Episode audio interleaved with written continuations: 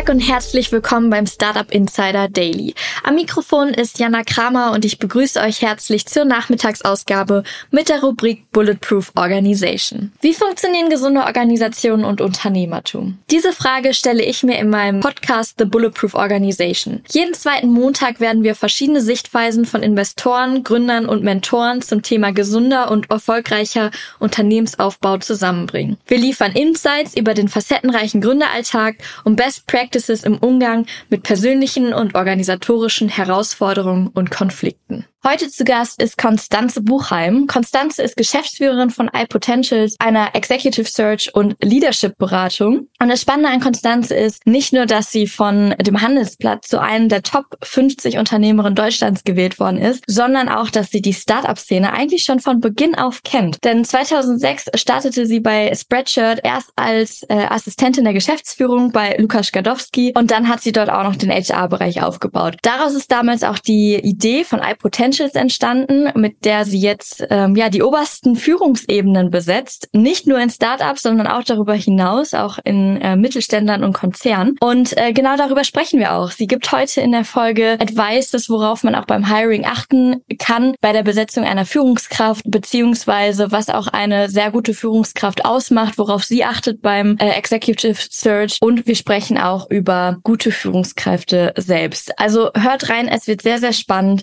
Ich wünsche jetzt jetzt viel Spaß. Startup Insider Daily. Interview.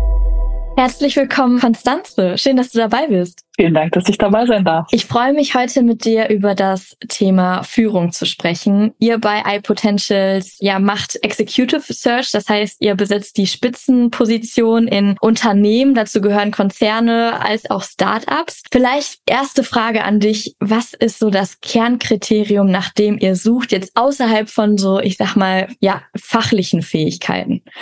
Ja, also lässt sich äh, natürlich schwer auf ein Kriterium runterbrechen, weil es so unterschiedliche Konstellationen gibt. Du hast es gerade schon angesprochen. Wir ähm, schauen eben in ganz unterschiedlichen oder arbeiten in ganz unterschiedlichen Phasen. Und das, worauf wir uns spezialisiert haben, ist Transformationskompetenz. Also Menschen zu finden, die eine Organisation so führen können, dass sie zukunftsfähig ist. Und das heißt für uns, dass sie wertvoll für Kundinnen, Mitarbeitende und die Gesellschaft ist. Und diese Haltung, diese Perspektive muss jemand einnehmen können. Das heißt eben nicht nur mit einer reinen kommerziellen Ausrichtung, mit einer reinen Profitorientierung ranzugehen, sondern mit einem breiteren Blick fürs Geschäftsmodell, für die Unternehmenskultur, für den Markt, äh, letztendlich auch sagen zu können, wo müssen wir und wo wollen wir diese Organisation hinführen. Darauf schauen wir.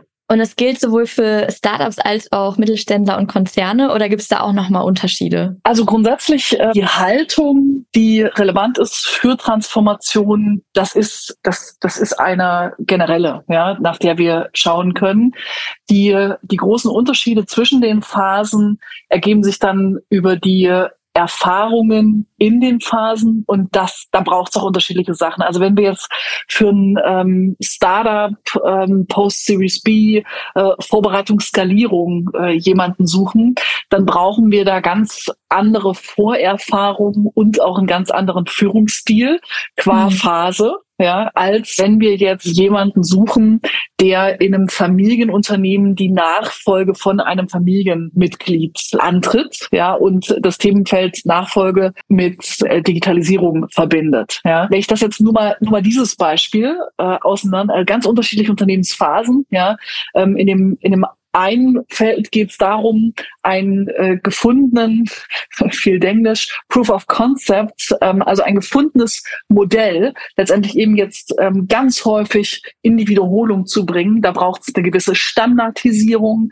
da braucht es eine Professionalisierung, da braucht es ein Rollenfestziehen und so weiter und so fort. Ja, da brauchen wir eher eine hohe Strukturorientierung auch in der Führungspersönlichkeit, was für die Startups, die wir dann begleiten, schon in sich eine Kulturtransformation ist, weil wir vorher eine Kreativitätsphase hatten. Beim Familienunternehmen, äh, in dem Case, den ich gerade beschrieben habe, ist das genau gegenteilig. Ja, da ist es ganz häufig so, dass mit der Person äh, letztendlich auch ein Innovator, eine Innovatorin reingeholt mhm. wird, die im Grunde genommen mit dem externen Marktwissen äh, einmal auf das Geschäftsmodell, auf die Unternehmenskultur schauen kann und sagen kann, wie können wir das, was da ist, mit ganz großer Wertschätzung überhaupt erstmal ähm, betrachten und in die Zukunft führen. Das heißt, mit welchen Komponenten kombinieren wir das, was da ist und was wertvoll ist für die Zukunft und schaffen daraus etwas Neues. Da braucht es also insofern wieder eine stärkere Kreativitätskomponente bei gleichzeitiger Berücksichtigung von Struktur. Das ähm, braucht dann eben schon mal ganz, ganz andere Vorerfahrungen. Ja. Das, was es überall braucht, und ähm, da werde ich auch ganz häufig danach gefragt, deswegen schiebe ich sie einfach noch mit ein, ist ähm, von der, auf der Kompetenzseite her, dass wir in allen Phasen mittlerweile, und auch das lässt sich generalistisch ähm, sagen, eine Kombination brauchen aus einer hohen Analytik und einer hohen emotionalen Intelligenz. Ja, und diese Analytik braucht es eben, um in einem sich sehr schnell verändernden Markt immer wieder die eigenen Tätigkeiten, das eigene Modell, die eigene ähm, Vorgehensweise ähm, zu analysieren, festzustellen, wo passt es noch zum Umfeld, wo passt es nicht, wo passen wir an. Und die emotionale Intelligenz braucht es dann, um Organisationen, also auch über 100 Jahre gewachsene Organisationen, wie in dem Fall der, des Familienunternehmens, eben wirklich auch schnell mitnehmen zu können. Und um Organisationen schnell mitnehmen zu können, braucht es ein Eingehen auf Emotionen. Ja, deswegen habe ich diese Wertschätzung vorhin auch so betont. Ja, das heißt, man kann nicht einfach reinkommen und sagen, ah, jetzt komme ich und jetzt machen wir alles besser, sondern mit ganz viel Wertschätzung, auch mit einer Möglichkeit, wenn wirklich eine große Veränderung stattfindet, zum Beispiel auch mal Trauer bewusst zuzulassen. Mhm. Denn erst wenn wir getrauert haben, können wir uns auf Neues einstellen. Und dafür brauchen wir ein, ein hohes Bewusstsein, ein höheres Bewusstsein, als wir es in der Vergangenheit hatten. Und diese Kombination aus Analytik und emotionaler Intelligenz ist auch gar nicht so häufig gegeben, wie wir es bräuchten. Das ist auch nochmal ein ganz, ganz spannender Punkt. Äh, da habe ich auch später noch eine kleine Frage für. Aber da komme ich später zu. Vorab erstmal, ähm, ist, ist es dann aus deinen Augen diese zwei Kernkriterien, also hohe Analytik und emotionale Intelligenz, bilden die dann am Ende die Transform oder die Transformationskompetenz ab? Gehört das dann dazu? Oder wie würdest du das sozusagen einordnen? Oder hängen die zusammen überhaupt? Also sie sind notwendige Bedingungen, damit Transformation überhaupt äh, gelingen kann. Äh, das äh, so viel kann ich schon sagen. Ja, ich habe es ja gerade auch schon ähm, ein wenig erläutert. Ähm, permanente Analyse, permanente Anpassung ist heute eine notwendige Bedingung. Ja, das, was wir aber auch brauchen, ist zumindest ein Wissen darüber, wohin wir zielen. Deswegen habe ich vorhin mhm. auch gesagt, so, so, ganz stark lässt sich es auch nicht reduzieren auf ein äh, Kriterium. Man muss auch immer noch mal schauen, wie sieht das Geschäftsmodell aus, wie ist die bestehende Unternehmenskultur, in welche Richtung wollen wir transformieren und warum. Da schauen wir uns, ähm, wenn wir ins Briefing gehen, vier Komponenten an, um das ganz genau zu definieren. Also schauen uns einmal immer an, in welcher Basis eine Organisation und welche Strukturerfahrungen braucht deshalb jemand, der reinkommt. Die zweite Frage ist, welche Aufgaben müssen wirklich in den nächsten sechs, zwölf, 18 Monaten erledigt werden und geschafft werden? Welche Veränderungen muss da produziert werden und welche Kompetenz braucht es entsprechend? Die dritte Komponente ist, und äh, das klingt so einfach, ist aber gar nicht so äh, trivial, welche Rolle besetzen mhm. wir. Also gerade in dem Bereich Transformation ist es so, dass ganz neue Rollen geschaffen werden. Die werden nicht immer an der Spitze der Organisation äh, geschaffen, brauchen aber zum Beispiel Macht und Legitimation zur Gestaltung, die sie eigentlich in die Spitze packen müssten. Ja, und äh, damit haben wir Rollenproblematiken und in dem Moment müssen wir dann wirklich sagen, okay, was muss bewegt werden, was muss verändert werden und wo wird die Rolle in der Organisation sein? Und an dieser Rolle hängen dann auch bestimmte Persönlichkeitseigenschaften. Ja, das heißt, ich brauche als Spezialist ähm, andere Persönlichkeitseigenschaften als äh, als Top-Level-Führungskraft in einer Organisation. Beide sind gleich wichtig, beide sind gleich relevant in der Transformation. Äh, es ist aber wichtig, dass ich das rollenspezifisch ähm, rekrutiere. Und die vierte Komponente, die wir uns anschauen, ist, welche Unternehmenskultur finden wir vor und welche brauchen wir künftig? Also hier ist ein, auch ein ganz wichtiger Punkt in der Transformation. Und in diesem Punkt Unternehmenskultur liegt dann auch die, ähm, der notwendige Input dafür, welche Haltung jemand mitbringen muss. Und da schauen wir uns eben ganz genau an, in welcher Reifestufe von Entwicklung ist eine Organisation, welche Reifestufe muss sie im nächsten Schritt einnehmen. Und dann versuchen wir eben auch Personen zu finden, die genau diese Haltung einnehmen können. Und da arbeiten wir mit einem ganz spannenden Modell, der, das auf der Ich-Entwicklung basiert, kann ich auch sehr empfehlen. Ja, ein Buch von Martin Permantier, Haltung entscheidet. Ähm, da kann man sich mal die Haltungen anschauen, die unterschiedlichen. Und ähm, diese Haltung können wir mittlerweile sehr gut unterscheiden, sehr schnell auch erfassen, in welcher Phase, in welcher Stufe da auch eine Organisation gerade ist und wie jemand eben äh, denken muss, welches Mindset jemand mitbringen muss, um die nächste Phase äh, einzuläuten. Und äh, insofern muss ein Search immer damit beginnen, so eine glasklare Analyse herzustellen von, wo stehen wir aktuell und wo steht deshalb auch das Bestandsteam? Und wo wollen wir hin? Und ist der nächste Schritt überhaupt ein realistischer? Und darüber mhm. muss man auch ein bisschen Phasenwissen haben. Und sobald man weiß, wo man hin möchte und was da realistisch ist, lässt sich dann eben auch das Profil definieren, das Profil sehr logisch, sehr klar ableiten. Und wir arbeiten dann in aller Regel auch mit einem Set von ähm, fünf Kriterien, fünf Hauptsuchkriterien, an denen wir dann oder mit denen wir dann auch die Profile untereinander vergleichen können, eine gewisse Objektivierung ähm, in den äh, in die in den Search bekommen. Und äh, damit fahren wir sehr gut, weil wir dadurch ein Modell haben und gleichzeitig aber uns anpassen auf die unterschiedlichen Situationen. Das brauchen jetzt andere Personalberater nicht so in dem Maße. Es gibt viele Personalberater, die sich auf bestimmte Phasen spezialisiert haben, also die ganz ganz großen, ganz klassischen sind typischerweise auf äh, die Corporates äh, spezialisiert. Die, dann gibt's äh, ganz viele kleine Player, die äh, wirklich ausschließlich in der Startup-Phase arbeiten. Und bei uns ist eben die, die Besonderheit, dass wir über alle Unternehmensphasen hinweg arbeiten und dann aber immer nur diese erste Ebene mhm. äh, mit Transformationskompetenz suchen. Und dafür braucht es eben dann auch dieses, dieses Phasenwissen.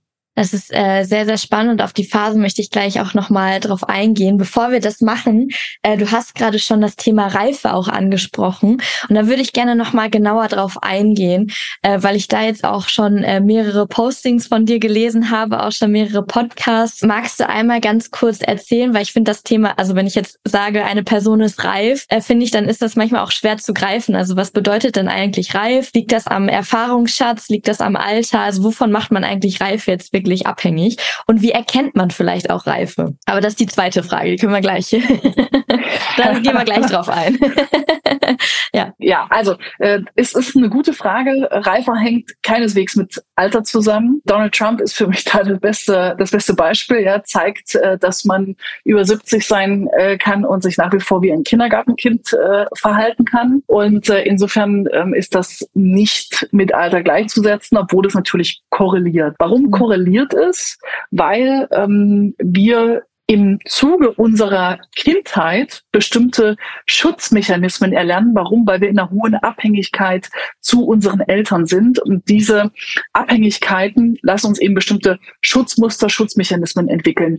Diese Schutzmuster, diese, diese äh, Schutzmechanismen nehmen wir mit ins Erwachsenenleben ja, nehmen da auch bestimmte Glaubenssätze mit und nehmen auch gewisse ungelöste Bedürfnisse mit. Und erst wenn ich eben über eine ständige Reflexion mit mir selbst oder über mich selbst verstehe, wer ich wirklich bin, wer, was wirklich meine Identität ausmacht und was von den Dingen, die ich bisher über mich glaubte, Schutzmechanismen sind, was Annahmen sind, was Dinge sind, die mir gesagt wurden, die ich bin und ich dann übernommen habe und ich insofern mich gar nicht kenne und gar nicht einschätzen kann und bestimmte Muster, bestimmte Bedürfnisse noch gar nicht gelöst sind, dann kann ich nicht in der vollen Reflexion und dann kann ich eben auch nicht in der vollen Reife handeln. Habe ich das wiederum über Reflexion, Persönlichkeitsentwicklung, Selbstentwicklung gelernt und mich verstanden, führt das dazu, dass ich meine Emotionen, meine Bedürfnisse wahrnehmen kann und meine Entscheidungen in bestimmten Rollen, und darum geht es. Ja, es geht um eine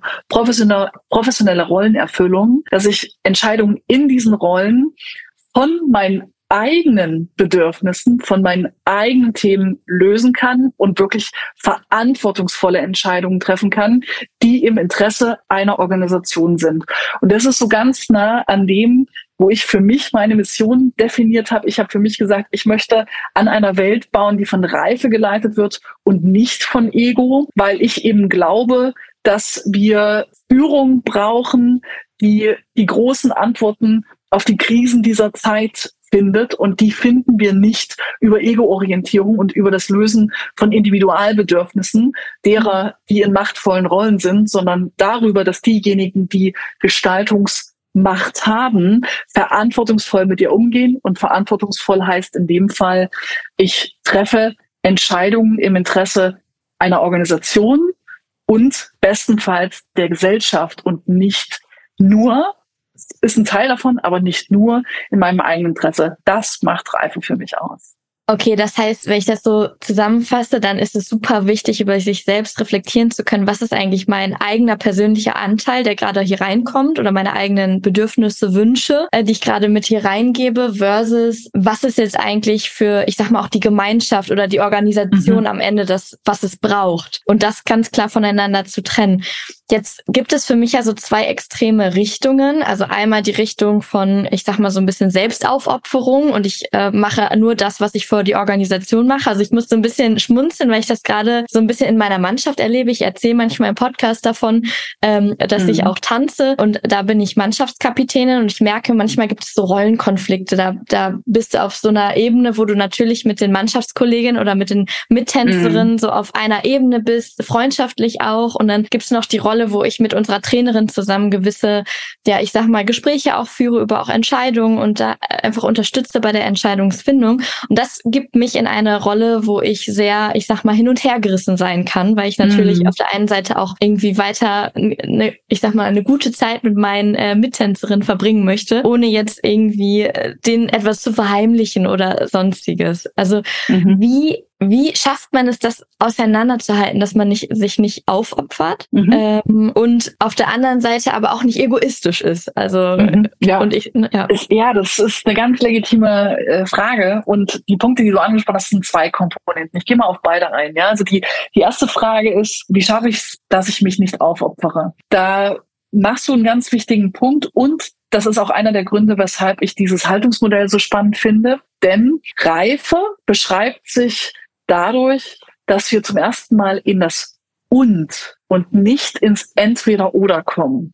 Ah, okay. Das mhm. heißt, es geht darum, dass wir im Interesse der Organisation handeln und ich vorher darüber, dass ich bewusste Entscheidungen getroffen habe, wo ich führe, in welcher Organisation bin, welche Rolle ich annehme, dass ich diese ganz bewusst angenommen habe, weil diese Rolle, diese Organisation mit dem Purpose, mit dem, was es verkörpert, für mich relevant ist und in meinem Interesse ist. Das heißt, es ist meine Aufgabe, es ist meine Verantwortung, überhaupt erstmal schon mal Grundalignment herzustellen und darüber zu entscheiden, ob ich in dieser Kultur und in dieser Organisation eine Rolle einnehmen möchte und diese Perspektive der Organisation vertreten möchte. Ja, das heißt, ähm, ich muss natürlich äh, überhaupt erstmal schon mal sicherstellen, dass ich in einer guten Situation ist. Und ich sage da auch immer, der Weg zum Wir führt über das Ich. Ja? Das heißt, ich muss mich selbst gut verstehen, ich muss mich selbst gut matchen können, ich muss mich selbst gut einbringen können, um gute Wir-Entscheidungen äh, treffen zu können.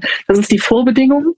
Und wenn ich dann eben aligned mit einer Organisation bin, im Purpose, in den Prinzipien, also das heißt in den Werten, die sie vertritt, in dem, was sie tut, ja, also auch da nochmal ein Buch ähm, äh, Simon Sinek, ähm, Start with Why. Ähm, das heißt, wenn ich im, im Why, im How, im What mit der Organisation aligned bin, dann ist es auch kein Problem, im Interesse der Organisation zu entscheiden, denn dann braucht es Konsequenz. Soll heißen, wenn ich dann in dieser Organisation, die ich für mich kritisch reflektiert habe und zu ihr Ja gesagt habe, eine Rolle annehme, eine Führungsrolle annehme, dann ist diese Konsequenz auch, dass ich als Führungskraft dieser Organisation das Interesse dieser Organisation vertrete. Kann ich das nicht, und das ist eben Integrität, mhm. ja, kann ich das nicht, kann ich diese Rolle nicht mehr ausführen. Ja, und ähm, insofern äh, ist das ganz wichtig, sich da auch da eben zu reflektieren und nicht in ein, ich opfere mich auf und bin jetzt alleine im Dienst dieser Organisation, sondern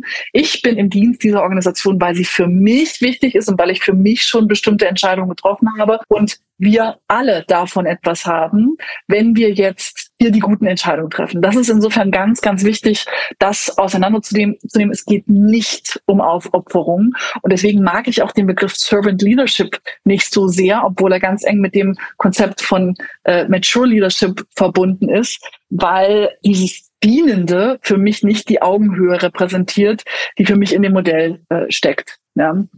Das, der andere Aspekt, den du angesprochen hast, ist ähm, ein äh, Aspekt, der ganz schnell durcheinander geworfen wird und der auch mit Professionalität und Rollenklärung zu tun hat. Du hast richtig gesagt, wenn du in deiner Organisation bist, bei deinem Fall äh, ist es jetzt Tanzen, ja, dann bist du immer in zwei Dimensionen da. Du bist da als also du als Person, du als Individuum und du als Individuum gehst in Beziehung zu anderen in dieser Organisation. Und es ist dein gutes Recht, denn du bist auch Teil dieser Organisation. Das ist genau, was ich vorhin meinte mit diesem mhm. ähm, Eigenanteil. Ja, du entscheidest dich, Teil dieser Organisation zu sein, weil du diese Beziehung hast. Ja, und wenn du nicht in deiner Rolle bist, in der die du da einnimmst, sondern du bist gerade dann dort als du, du bist dort, um die Beziehung zu pflegen und so weiter und so fort. Ihr seid in einem anderen Kontext, dann kannst du voll von dir ausgehen. Bist du jetzt aber in also gehst du jetzt in eine Situation, in der du in deiner Führungsrolle gefragt bist und wo du auch ganz bewusst sagst, hier muss ich jetzt eine Entscheidung treffen, hier muss ich jetzt eine Ansage machen, hier muss jetzt irgendwann irgendeine Richtung auch von mir kommen.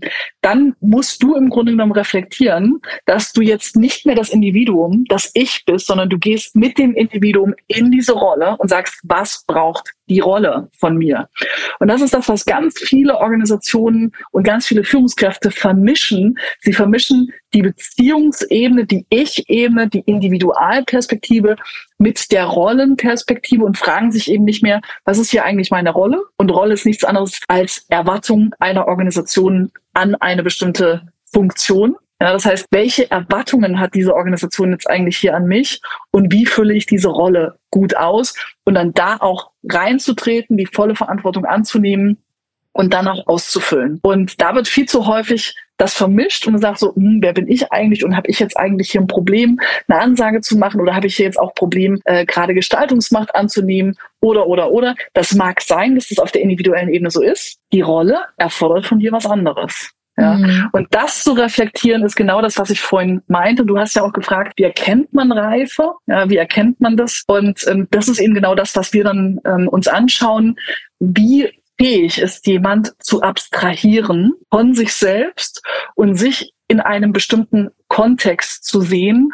Und wir nennen das dann eben auch Multiperspektivität. Ja, das heißt, siehst du im Grunde genommen nur das Ich, also ein, ja, ich möchte aber ähm, nicht äh, direktiv werden, weil das nicht meinem Menschenbild entspricht. Du, das ist dein gutes Recht. Ja? Mhm. Wenn äh, das aber ein CEO zu mir sagt, ja, und die Organisation sagt, hey, wir kriegen hier gar keine Richtung, dann muss ich halt sagen, sorry, aber du erfüllst leider nicht äh, die Rolle. Ja, das ist dein gutes Recht, aber die Rolle braucht etwas anderes. Die Organisation braucht etwas anderes von dieser Rolle und du kannst dich jetzt entscheiden, ob du da reintrittst ähm, oder nicht. Und wenn jemand das eben reflektieren kann, ja, wer bin ich? Welcher Anteil von mir spricht ja jetzt gerade? Ja, wie bin ich in der Rolle? Welche meiner Handlungen, welche meiner Entscheidungen wirken auf wen wie und das sehr gut analysieren kann, ähm, dann ist das schon ein sehr hohes äh, Zeichen für Reife. Das wird sehr schnell auch mit Analytik gleichgesetzt ähm, von Gründern, Unternehmern, Unternehmerin wird das äh, immer sehr schnell mit Smartness äh, gleichgesetzt, ja. Und da sage ich halt so, das ist nicht ähm, nicht ganz das Gleiche, ja. Ähm, das sind äh, durchaus unterschiedliche Facetten, die es lohnt auseinanderzunehmen, weil äh, Smart von Smartness ähm, wird zum Beispiel auch immer geredet ähm, und dann wird gesagt, hier, weil ich smart bin, äh, treffe ich meine äh, Entscheidung nicht emotional. Das stimmt in aller Regel bei Unternehmern und Unternehmerinnen nicht. Ja? Äh, sie meinen eigentlich, sie sind analytisch und glauben, weil sie analytisch sind, dass sie ihre, also dass sie, dass sie ähm, eine hohe logische Kraft haben, ja, und glauben, weil sie eine hohe logische Kraft haben, dass sie ihre Entscheidungen auch logisch treffen, mitnichten. Ja, wir haben ganz viele analytische äh, Denker, schnelle Denker, die ihre Entscheidung hochintuitiv treffen. Das, und das muss man abstrahieren können. Ja? Das muss man, da muss man sich spiegeln können, da muss man sich selbst einordnen können und so eine Außenbrille einnehmen können. Und wenn das jemand kann, dann ist das ein gutes, äh, gutes Zeichen für Reife. Äh, ich versuche das gerade mal so zu übertragen, einmal auf meine Situation, aber auch auf die Gründungssituation, die ja, äh, ich sag mhm. mal, relativ ähnlich ist, wenn ein Gründer, ich sag mal, auch eine Führungskraft beispielsweise sucht für sein Unternehmen oder für ihr Unternehmen. Dass, dass man zum einen unterscheiden kann, einmal, wie gesagt, was ist mein Anteil und was braucht die Organisation. Dafür muss ich aber ganz klar wissen, was meine Rolle ist und damit einhergehend, äh, wie du gerade gesagt hast, auch was eigentlich die Erwartungshaltungen sind mir gegenüber oder der Rolle gegenüber. Mhm. Und das muss ich ganz klar sozusagen auseinanderhalten können. Du hast gerade schon erzählt, ich sag mal, wie, man das Ganze vielleicht auch ein Stück weit identifizieren kann. Aber was passiert denn, wenn ich jetzt eine, eine Führungskraft oder eine Führungskraft dabei habe, die vielleicht nicht so reif ist? Also was sind dann die, was sind dann Folgen? Was wird dann problematisch? Oder warum ist dann Reife so wichtig auf der anderen Seite? Reife ist deshalb so wichtig, weil ich in einer Situation, in der wir eine bestimmte Blockade erfahren oder eine bestimmte Limitation erkennen müssen, was unser Anteil daran ist, weil wir verstehen müssen, was wir verändern können. Das mhm. heißt, ähm, wir als Führungskräfte sind immer Teil der Lösung. Ja, wir müssen Teil der Lösung sein. Ähm, und wenn es nur der Anteil ist, dass wir der Organisation einen Hinweis, ein Nudging geben können, in welcher Richtung der Hinweis liegt. Wenn wir aber uns selbst nicht reflektieren, beziehungsweise nicht verstehen oder nicht annehmen wollen, weil wir es einfach gar nicht sehen wollen, ja, mhm. dass wir einen Anteil an einer bestimmten Situation haben, dann sind wir automatisch nicht Teil der Lösung. Und dann erwarten wir von der Organisation etwas, womit sie im Grunde genommen um uns herum arbeitet, um die Realität herum arbeitet. Und damit haben wir Transparenzverluste, wir haben weniger Vorhersagbarkeit, wir haben Effizienzverluste. Und das ist grundsätzlich in der Interaktion frustrierend. Ja, es ist durchaus frustrierend, mit jemandem äh, zusammenzuarbeiten, der von dir etwas äh, verlangt, was er selbst, ähm, er, sie ähm, selbst nicht leisten kann und das aber nicht mal erkennt. Ja? Weil es, weil wir uns dann einfach nicht auf Augenhöhe und in einer vollen Produktivität bewegen. Ja? Und damit kommen wir auch nicht in Agilität und kommen eben auch nicht in, in die moderne Führungsperspektive. Deswegen ist es ganz wichtig, dass wir in die Reflexion kommen. Das gilt übrigens nicht nur für Führungskräfte. Ja, das ist auch ganz schwierig. Das, das sage ich auch manchmal ja, wenn ich im Mentoring von jüngeren Führungskräften bin und kommen zu mir und sagen so, hey, wie, wie gebe ich denn jemandem Feedback, von dem ich weiß, dass er oder sie dieses Feedback gar nicht annehmen wird, weil er mhm. mir das gar nicht glaubt. Ja, mhm. und da sage ich halt immer so, ja, das ist tatsächlich der, der schwierigste Führungscase, den du überhaupt annehmen kannst, weil wie willst du mit jemandem in eine Gestaltung, in eine Lösung kommen, der sagt, nein, die anderen sind das Problem. Ja. Und das, ist, das hinterlässt einfach keine, wie soll ich sagen, keine Augenhöhe in der, in der Beziehung. Ähm, insofern ist das in mehreren Dimensionen ganz, ganz, ganz wichtig, äh, dass wir das haben. Und da braucht's eben, jetzt, das ist das Wichtige, da braucht's eben auch gute Mechanismen, um sehr starke Führungsteams zusammenzustellen. Das heißt, ähm, ich bin ein totaler Fan von 360-Grad-Feedbacks bis hin auf die höchste Ebene, ja, weil wir genau diese Reflexionen auf der Ebene brauchen, um überhaupt erstmal zu verstehen, wo die Probleme sind. Denn je höher wir in einer Organisation kommen, je mächtiger wir sind, ähm, umso eher gibt es eben auch das Problem, dass ich bestimmte Themen gar nicht mehr sehe oder sehen mhm. muss, ja, und da auch gar nicht mehr hinschauen muss. Ja? Und äh, das äh, umgehen wir nur mit äh, ganz, ganz klaren Feedback-Mechanismen und indem ich bereit bin, da schließt sich der Kreis, zu dem ich gesagt habe, indem ich bereit bin, zum Beispiel als oberste Führungskraft eben auch ganz klare Erwartungen an meine Führungsebene zu formulieren und auch nachzuhalten und auch Feedback zu geben, wenn diese Führungserwartungen nicht äh, erreicht sind. Und wenn ich da zu viel Beziehung auf der Dimension drauf habe, ja, wenn ich da halt sage, ja, aber das ist aber der Max Meyer, ja, wir kennen uns schon seit 15 Jahren und wir haben die Company zusammen aufgebaut und ich gebe doch da jetzt kein Feedback, ja, dann produziere ich eben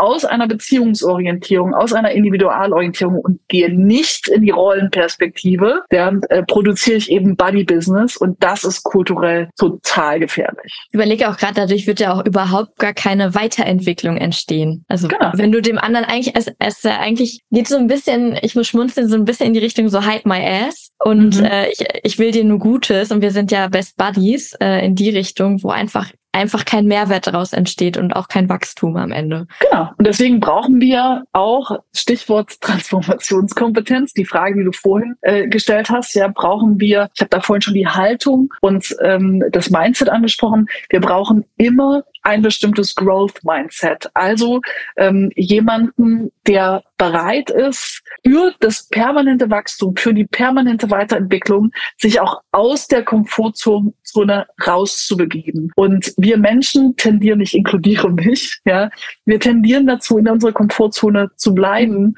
Äh, warum? Ja, weil das unser evolutorischer äh, Grundmechanismus ist, ja. Und dieser, dieser, dieser Komfortzonenmechanismus führt aber eben auch dazu, dass dann, wenn ich es nicht mehr nötig habe, also wenn ich eine bestimmte Machtposition erreicht habe, dann hole ich mir halt auch nicht mehr unbedingt Feedback. Warum? Weil dieses Feedback mich eben aus der Komfortzone bringt. Ja? Und nur wenn ich sage, ich will es aber, ich will dieses Feedback, weil ich mich entwickeln will, weil eben dieses Growth Mindset da ist, nur dann findet diese Entwicklung letztendlich auch statt und deswegen ist das ein Teil dieses Mindsets, das ich, das, das ich angesprochen habe, äh, von Transformation. Und das sehen wir eben zum Beispiel auch darin, wie Aufsichtsräte zusammengestellt werden. Ja, stelle ich da einen Aufsichtsrat äh, nach Buddy-Prinzipien zusammen, weil ich die schon ganz lange kenne und die mir alle nicht gefährlich werden, oder stelle ich einen ganz äh, konstruktiv kritischen Aufsichtsrat oder Beirat zusammen, der mich wirklich halt die ganze Zeit challenged. Ja? Und da musst du schon ein ziemliches Growth-Mindset haben, um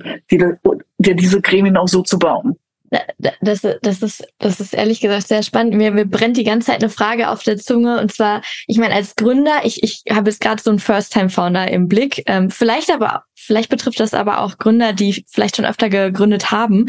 Da musst du ja auch schon eine bestimmte Reife mitbringen, um überhaupt zu wissen, dass die andere Person jetzt reif ist. Also Jetzt könnte es etwas kompliziert werden, aber ich muss ja irgendwie schon selber die Erfahrung gemacht haben und wissen, okay, was muss die andere Person mitbringen? Oder ist dann genau da, ich sag mal, euer Auftritt als iPotentials und sagt, dabei helfen wir euch? Das war gerade noch so eine Fragestellung. Also wie finde ich eigentlich als Gründer heraus oder wie kann ich diese Reife einer anderen Führungskraft überhaupt, ich sag mal, vorhersagen mhm. oder entscheiden, oder ich nenne es mal vielleicht auch entscheiden, ja. weil ich ja irgendwie sagen muss, was diese Rolle tun muss, ohne eigentlich überhaupt selber zu wissen, ob ich reif genug bin äh, oder diese Erfahrung schon gemacht habe. Ich weiß nicht, ob du verstehst, was ich meine. Die Klar. Ja, ist sehr kompliziert ja, ausgedrückt ja, gerade auch. Ich bin ja auch Gründerin und Unternehmerin. Ja. Also insofern, äh, ich weiß das, ähm, ich weiß das sehr, äh, sehr gut. Also erstmal, und das ist genau, was ich meine mit den Unternehmensphasen. Ja, ähm, du startest ja erstmal in die Gründung, in dein eigenes Unternehmen aus einer gewissen Motivation heraus, die dich antreibt. Ja, mhm. und die ist erstmal ausreichend für den Moment, weil du von einer Idee getrieben bist, ähm, die dich antreibt, die dich energetisiert und mit der du auch andere energetisieren kannst. Das ist, das ist super, ja. Ähm, und in der Phase hast du eine ganz hohe Kreativität, du hast eine ganz hohe Beziehungsorientierung und das ist ganz wichtig, du brauchst die auch. Ja. Mhm. Das ist nämlich das, was du in der ersten Phase, um es überhaupt erstmal anzuschieben, diese Organisation ähm, benötigst. Und das, was dann passiert, ist, dass du mit deiner Organisation an irgendeinem Punkt an eine Wachstumsgrenze kommst. Ja, das heißt, ähm, sowohl die Entwicklung der Organisation, ob das jetzt in den Umsätzen oder in der Profitabilität zum Beispiel ist, ja, äh, zeigt dir, es kommt irgendwie eine Stagnation. Ja, mhm. irgendwie geht's hier gerade nicht weiter und dann fragst du dich so, warum eigentlich? Ja, da fängst du schon zum ersten Mal an, äh, drüber nachzudenken, warum geht's jetzt hier eigentlich äh, gerade nicht weiter und was müssen wir lösen? Und dann kommen auch so erste Signale aus der Organisation, da kommt dann so erstes Feedback und ähm, plötzlich reibt's an allen Stellen und das ist dann so ein Moment, wo äh, spätestens ein, ein Unternehmens äh, also ein Unternehmer, eine Unternehmerin äh, sich fragen sollte, okay, äh, was müssen wir noch verstehen, was müssen wir noch lernen, was wir noch nicht können. Und das ist dann ein Moment, ähm, wo es ganz wichtig ist, sich ähm, Input zu holen und der muss nicht immer über externe sein, der kann über externe sein. Gerade in den frühen Phasen ist es aber schwierig, über externe Berater zu gehen, wo man meistens noch gar nicht das Geld hat. Da sind Peer Groups super, das heißt andere Unternehmer, Unternehmerinnen und da gut in Austausch äh, zu gehen und äh, und in ähm, Erfahrungs äh, ja Erfahrungsaustausch äh, zu gehen und bestenfalls in einer Logik in der ich ähm, verstehe, was das mit mir zu tun hat. Und das ist der Grund, weshalb ich zum Beispiel zu ähm, EO gegangen bin, also Entrepreneurs Organization, ähm, ganz früh und ähm, äh, wo ich genau das erfahren habe. Ich bin da nämlich in über die Gruppe, mit der ich dann zusammengearbeitet habe, habe ich mir so ein, so ein Safe Space produziert, das ist einfach das Konzept von EO, in dem wir uns dann immer wieder austauschen konnten, verstehen konnten, was hat das mit mir zu tun, was hat das mit meinen eigenen Glaubenssätzen, mit meinen eigenen Limitationen zu tun. Wie haben andere das gelöst, wie haben andere das erfahren und darüber konnte ich echt gut wachsen und an ein paar Stellen verstehen, dass ich selbst die größte Limitation meiner Organisation bin. Und hätte ich diese Peer Group nicht gehabt, ja, hätte ich mir nicht bewusst externes Feedback geholt, um auch meine Blind Spots zu finden, dann wäre mir das nicht gelungen. Insofern kann ich da nur sagen, bleibt offen, geht raus, äh, sucht euch äh, Input und versucht rauszufinden, was eure blinden Flecken sind, indem ihr halt wirklich ganz viele Fragen über euch stellt.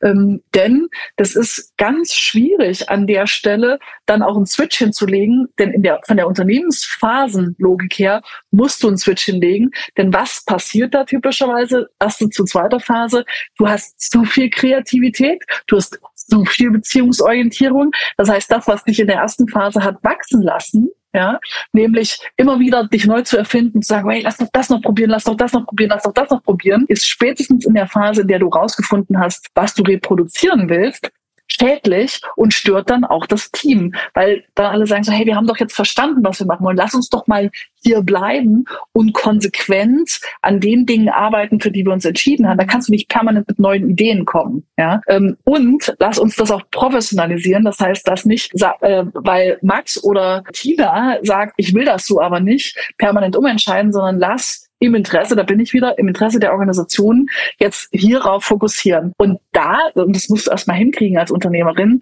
da musst du dann letztendlich sagen, aha, okay, gut, all das, was ich vorher war, all das, was ich vorher gut gemacht habe, führt jetzt zur Limitation. Also passe ich mich an und gebe der Organisation, was es braucht. Und da kannst du immer wieder entscheiden, bin ich das noch? Will ich das noch? Und wenn du sagst, ja, bin ich, will ich, dann kannst du bleiben. Und wenn du sagst, nee, ich will aber das nicht ähm, und ich bin so nicht, dann muss ich halt auch sagen, ja, das ist der Moment, wo du spätestens deinen Platz räumen musst. Und da brauchst du schon starke, wie soll ich sagen, da brauchst du schon starke Menschen in deiner Umgebung, die dir Feedback geben, die dir gutes Feedback geben. Und äh, denen du auch glaubst. Ja, und dann so in späteren Phasen, also je größer du wirst ähm, und je, ähm, je größer die Organisation wird, umso schwieriger wird das, umso komplexer ist das. Und so spätestens ab der dritten Phase, also so ähm, Post-Series B ist dann der Moment, wo wirklich externe Berater helfen, weil sie diesen externen Blick mhm. haben und ähm, viele blinde Flecken auflösen können, die du gar nicht mehr wahrnehmen kannst. Und da kommt dann ihr sozusagen auch ins Spiel, richtig? Da spätestens äh, kommen wir ins Spiel. Also ähm, ich bin auch schon ähm, in, in früheren Phasen meist drin, da gehe ich aber dann individuell, nicht in meiner Rolle bei Apatentious, da gehe ich dann als Konstanze, als Advisory Board oder äh, Angel rein und gebe dann ähm, als Angel das Feedback, weil das dann wiederum der Rolle etwas, also in der Rolle etwas passender ist als dann als, mhm. äh, als Externer. Ja. Also das ist insofern ähm, äh, ganz spannend. Wo das richtig spannend wird und wo ich richtig Spaß dran habe, ist, wenn wir dann mit ganz erfahrenen Managern zusammenarbeiten, wenn wir mit ganz, ganz, ganz gestandenen Organisationen zusammenarbeiten, da mit dem äh, C-Level zusammenarbeiten und wir dann mit genau dieser Haltung ähm, blinde Flecken aufzulösen, aufzuklären, äh, wo sich gerade die Wirtschaft und äh, die Führung hin entwickelt, äh, dann zu spiegeln und zu sagen, so, wo, wo sehen wir euch, wo nehmen wir euch wahr und wo ist der Mismatch und dann mit dem CEO ähm, beziehungsweise dem C-Level-Team dran zu arbeiten, die Lücke zu schließen. Da, da, das machen wir, ja, da sind, da sind wir ganz stark drin und da habe ich auch richtig Spaß dran. Ich glaube, das, das stelle ich mir auch sehr, sehr spannend vor. Ich erlebe gerade selber so ein bisschen auch in unserem Unternehmen, äh, dass da gerade ein sehr großer Wandel drinne steckt, wo natürlich auch, wie wir ja gerade schon, ich sag mal, von dir erfahren haben, auch der Wandel unserer Geschäftsführung äh, drinne steckt. Da erfährt man ja schon ganz viel Gegenwind, auch als Gründer, wenn du gerade diese, diese, ich sag mal, Transformationsphase hast, äh, von der, ich sag mal, ja, kreativen Phase hin zu eher mehr Struktur. Da, das bedeutet ja auch, du bekommst als Gründer auch Gegenwind irgendwie von, von deinen Mitarbeitenden, weil plötzlich passiert etwas, ja. was sie gar nicht mehr so äh, gewöhnt sind. Manche wollen es vielleicht auch, aber manche stecken ja immer noch, ich sag mal, dann vielleicht auch in ihrer Komfortzone und sind genau deswegen auch mhm. in dem Startup drinne, äh, weil sie genau diese Phase so gerne mögen. Und dann bekommt der Gründer Gegenwind und muss selber aber auch noch diesen Gegenwind, ich sag mal, oder, oder muss selber auch noch lernen, äh, gerade mhm. überhaupt umzuswitchen. Wie hast du das persönlich bei dir erlebt? Also hast du da oder erlebt lebt man das so, ich sag mal, bewusst, diese, diese Umlernphase und dann nochmal Gegenwind? Also du möchtest gerade, ich wiederhole Klar. das nochmal, weil ich glaube, es war auch sehr, sehr, ich sag mal, uneindeutig ausgedrückt oder war das auch verständlich? Ich muss jetzt hier mit meinen Fragen ein bisschen aufpassen. Äh, alles, äh, alles, alles verständlich. Also die, ähm, diese Phasen, die sind höchst unangenehm, ja, mhm. für uns als ähm, Unternehmer und Unternehmerinnen. Und die, die deuten sich an, ja, die, und das, das Andeuten, das ist auch äh, schmerzhaft. Und äh, da hast du letztendlich aber immer die du hast immer die Möglichkeit, für dich eine Entscheidung zu treffen. Ja, und das habe ich zumindest ich gemacht. Mhm. Ähm, das ist so, das ist so mein äh, Prinzip. Ja, ich bin ja Unternehmerin geworden, weil ich das Konzept Eigenverantwortung liebe. Ich liebe es zu wissen, dass ich entscheiden kann, dass ich gestalten kann, dass ich zumindest entscheiden kann, was mit meinem eigenen Leben passiert, ja, und dass ich darüber die volle Gewalt habe. Das fühlt sich für mich äh, gut an. Und diese Entscheidung kann ich immer wieder treffen. Ja, das heißt, wenn ich in meiner Organisation bin und ich merke, da kündigt sich so eine Phase an, die schmerzhaft werden wird und schon das Ankündigen ist ja schmerzhaft, mhm. dann kann ich immer entscheiden, gehe ich diesen Weg? Und wenn ich mich dafür entscheide, ihn zu gehen, dann muss ich logischerweise auch die Konsequenzen tragen. Dann ist es aber für mich schon gar nicht mehr so schmerzhaft, sondern dann ist es für mich Entwicklung und ich liebe Entwicklung. Ja, und ich versuche dann einfach diesen Entwicklungsteil zu fokussieren, weil ich weiß, dass mit Entwicklung auch immer negative Emotionen verbunden sind, aber negative Emotionen, negative Emotionen sind per se nichts Schlechtes. Sie signalisieren nur, dass hier gerade etwas Neues, etwas anderes passiert und dass eine Veränderung stattfindet. Und dann versuche ich die anzunehmen und den, den Entwicklungsaspekt zu fokussieren. Oder ich kann mich halt dafür entscheiden, das nicht zu tun. Dann habe ich diese ganzen Negativ-Thematiken nicht. Dann muss ich aber mit der Trauer leben, dass ich dann äh, raus muss. Das, was halt nicht funktioniert, ist irgendwo in der Mitte dazwischen sich zu bewegen, ja, und äh, darüber traurig zu sein, dass man nicht rausgegangen ist und dass man drin geblieben ist und jetzt auch noch den äh, Trouble der Veränderung hat. Mhm. Das, äh, das funktioniert insofern nicht, ja. Und da ähm, gerade deshalb bin ich so gerne bei, bei der Entrepreneurs Organization, weil ich da dann auch für mich immer gerade in diesen schweren Phasen eine Unterstützung wusste. Und das ist so mein, meine Empfehlung. Ja, sucht euch äh, Peer Group Austausch, bei dem ihr lernt, dass es anderen auch so geht und ähm, dass das okay so ist, ja, und dass es einfach ein Teil unserer ähm, unserer Rolle ist. Und also ja, Punkt, das das hilft. Und ähm, ich habe auch verstanden, also das ist halt natürlich unangenehm, ja. Wenn sich das so angündigt, dann kriegst du so das erste Mal Feedback, das zweite Mal Feedback und im ersten Mal hört man noch weg und äh, denkt sich so, ah ja, hm, wird schon nicht so schlimm sein. Und ich habe da so aus meiner Erfahrung mitgenommen, ja, spätestens wenn es das dritte Mal gesagt wird, äh, muss, es, muss es dir angucken und musst du ganz genau hinhören und Fragen stellen, um es zu verstehen. Denn dreimal ist einfach ein eindeutiger äh, Hinweis. Das ist so meine Rule of Thumb. Und die Transformationen sind erstmal schwierig und sie sind deshalb schwierig, weil die Erkenntnis erstmal wehtut, dass du die größte Blockade bist. Ja, mhm. Und das ist einfach eine echt harte äh, Erfahrung, die du machen musst. Das ist so ein bisschen wie als Mutter zu erkennen, dass du irgendwie die größte Limitation deines Kindes bist. Ja, und das natürlich ist das erstmal schmerzhaft. Ja, und gleichzeitig muss es ja aber dein Interesse sein, äh, zum Wohle des Kindes, in dem Fall zum Wohle deiner Organisation, eine gute Entscheidung zu treffen und dann zu sagen, ja, okay, was braucht denn das Kind jetzt? Was braucht denn die Organisation jetzt? Ja, und was braucht sie von mir? Und dann kann ich eben diese Entscheidung treffen, zu sagen, möchte ich das geben oder möchte ich das nicht geben? Als Mutter hat man da nicht so viele Möglichkeiten, als Unternehmerin schon. Ja. Ja, ja, vielen Dank für deine, ja, oder deinen persönlichen Einblick jetzt gerade auch nochmal am Ende. Ich würde tatsächlich den Abschluss machen äh, und nochmal ähm, ganz klar auf einen Post von dir hinweisen, wo du auch nochmal äh, die Phasen aufzeigst, die ein äh, Startup äh, und ich sag mal auch dann weiterführende, ich sag mal, oder Unternehmen, die dann schon älter sind, äh, durchlaufen. Mhm. Ähm, die findet man dir, bei dir auf jeden Fall auf LinkedIn. Also sehr, sehr spannend. Hier auch nochmal eine Empfehlung von mir. Konstanze, es hat mir unglaublich Spaß gemacht, dieses Interview mit dir zu führen. Ich habe sehr viel für mich mitgenommen. Ich hoffe, äh, der ein oder andere Gründer, der das hört, äh, kann auch sehr, sehr viel für sich und sein Hiring auch mitnehmen und auch äh, für seine eigene Selbstreflexion. Ich glaube, das war hier auch ein sehr, sehr starkes Thema. Deswegen herzlichen Dank an dich. Ja, ich danke dir. Freue mich immer, wenn, äh, wenn ich über das Thema sprechen kann. Da ist ja viel Leidenschaft drin. Oh ja, danke dir. Startup Insider Daily, der tägliche Nachrichtenpodcast der deutschen Startup-Szene. Ja, das war die Folge mit Konstanze. Super spannend, hier auch nochmal drauf zu achten, äh, den Advice von ihr einmal auf die Phase des eigenen Unternehmens und dann auch die Reife der Führungskraft selbst ähm, und zu schauen, ob das einen Fit ergibt im Hiring. Also ein super spannender Hinweis von ihr. Ich danke euch nun fürs Zuhören und wünsche euch ja eine gute Winterzeit. Wir hören uns in zwei Wochen wieder. Bis dahin, habt einen schönen Nachmittag. Eure Moderatorin Jana Kramer.